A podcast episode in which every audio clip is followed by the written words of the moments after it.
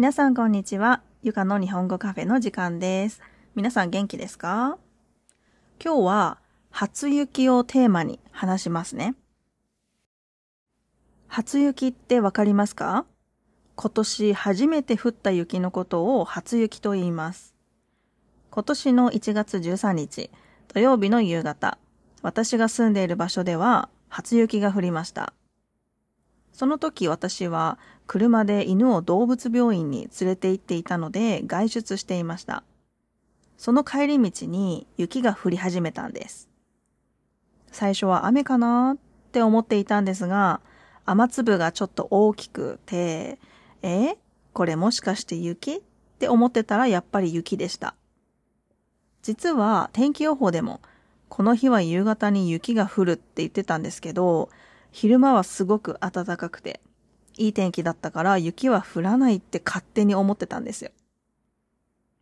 天気予報を信じてませんでした。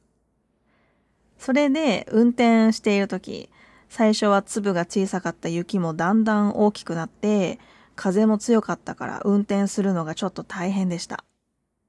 雪が降っていたのは1時間ぐらいだったので、家に着いた時はもう雪は降っていませんでした。私は子供の時、雪がとっても好きでしたが、大人になるとあまり好きじゃなくなりました。理由は、雪が降ると電車が止まったり、歩いていても滑ったりして大変だからです。電車が止まると、会社とか学校にも遅刻するかもしれないですからね。